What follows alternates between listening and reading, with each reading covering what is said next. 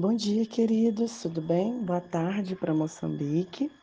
Hoje enviando o devocional um pouco mais tarde, mas não poderia deixar de compartilhar com vocês João 7.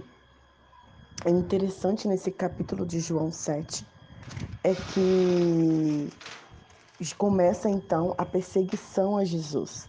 Né? Os judeus, os fariseus, os religiosos viram os milagres que Jesus estava fazendo e eles começam a persegui-lo.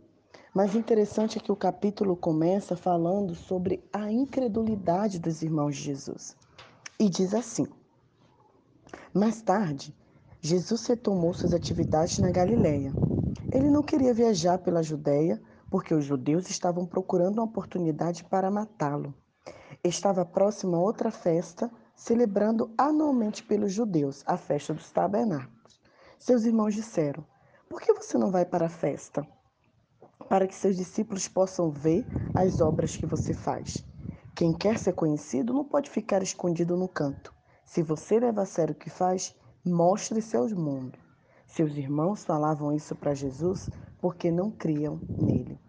Sabe, queridos, nessa primeira parte desse capítulo 7, eu entendo que muitas vezes a perseguição, o desânimo, as palavras que nos entristecem, vai vir dentro da nossa própria família. O interessante é que os próprios irmãos de Jesus, que viam os milagres que Jesus estava fazendo, não acreditaram logo nele. Você já se sentiu assim? Muitas vezes você está trabalhando, se empenhando, porém as pessoas que estão próximas a você são as primeiras a te dar uma palavra de desânimo, a não te incentivar ou a não acreditar em você. Mas o que eu me impressiono é a postura que Jesus teve. Ele continuou, ele se ergueu, falou do que realmente era a missão dele, o propósito dele, e que naquele momento não era chegada a hora dele se mostrar. Ele não quis aparecer para provar nada aos irmãos dele, porque ele sabia quem ele era em Deus. Querida, eu não sei o que se passa na sua vida, mas tenha certeza em que você é Deus, em Deus. Não precisa a gente ficar preocupada em mostrar, em se apresentar ou em provar nada a ninguém. Deus sabe quem nós somos e nós sabemos quem nós somos em Deus. Mais adiante, Jesus enfrenta outra situação. Os próprios religiosos não acreditaram em Cristo. E daí ele diz o seguinte no versículo 20, 28, que nós precisamos parar de julgar com a aparência e ver de fato o que é certo e o que é reto de coração.